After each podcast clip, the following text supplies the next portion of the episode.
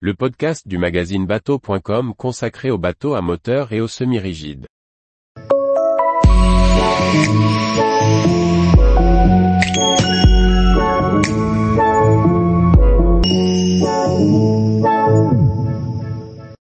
Saxe-d'or 400, deux versions pour la croisière et la vitesse.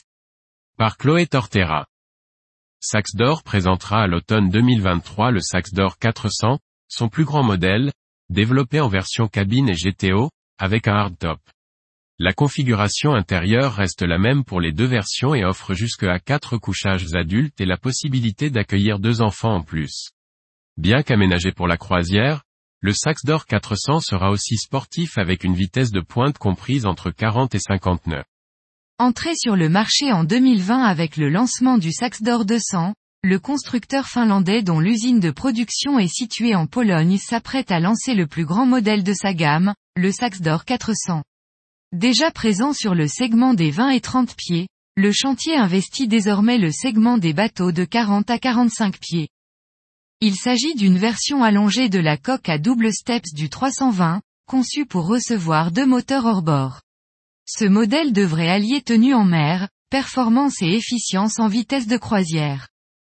En utilisant la technique de l'infusion sous vide, le chantier a gagné 200 kg sur le devis de poids final, sans toutefois préciser le tonnage du bateau. Il indique qu'avec deux moteurs hors-bord Mercury V8 de 300 chacun, le Saxe d'Or 400 pourra atteindre la vitesse de pointe de 40 nœuds. Avec les moteurs Racing de 450 chevaux, proposés en option, la vitesse maximale dépassera les 50 nœuds.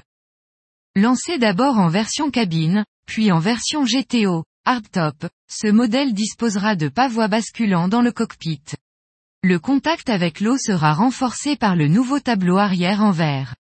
Les sièges de cockpit entièrement modulables permettront aux propriétaires une configuration personnalisée selon ses navigations. Sous le pont, on trouvera une spacieuse cabine double à l'avant et une salle de bain séparée avec une hauteur sous barreau de plus de 1,83 mètres.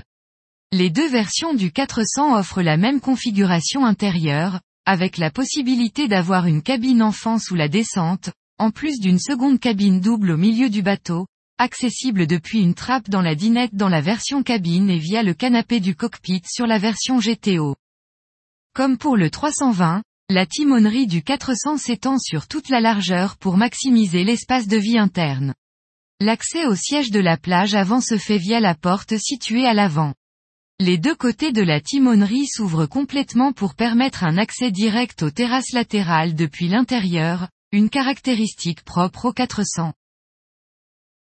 Tous les jours, retrouvez l'actualité nautique sur le site bateau.com. Et n'oubliez pas de laisser 5 étoiles sur votre logiciel de podcast.